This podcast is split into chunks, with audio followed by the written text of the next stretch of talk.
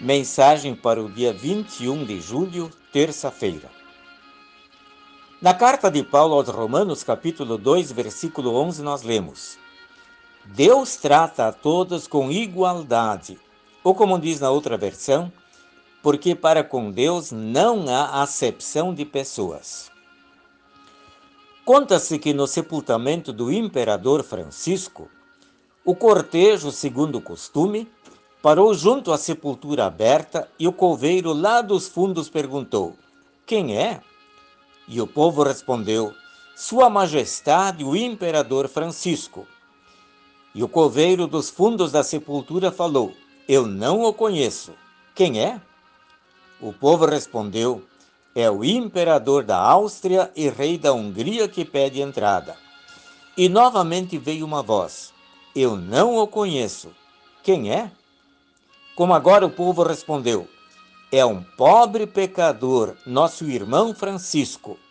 Abriu-se o túmulo e ouviu-se o convite: Pode entrar.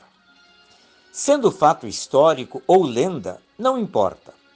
O que importa é a bela ilustração desta verdade. Perante Deus, todos são iguais.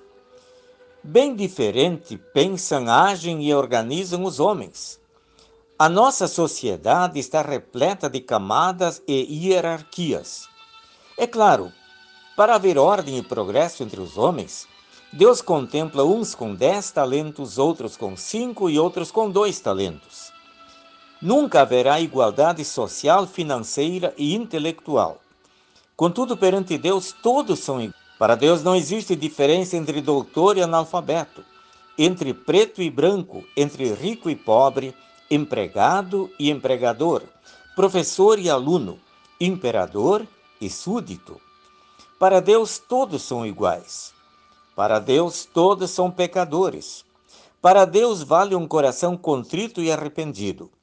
Deus abre a porta dos céus para aquele que implora: Ó Deus, tem misericórdia de mim, pobre pecador. Esta verdade Cristo comprovou durante todo o seu ministério público. Cristo chamou para junto de si a todos, dizendo: Vinde a mim todos os que estáis cansados e sobrecarregados, e eu vos aliviarei. Cristo falou ensinou e pregou às crianças, aos jovens e aos anciãos.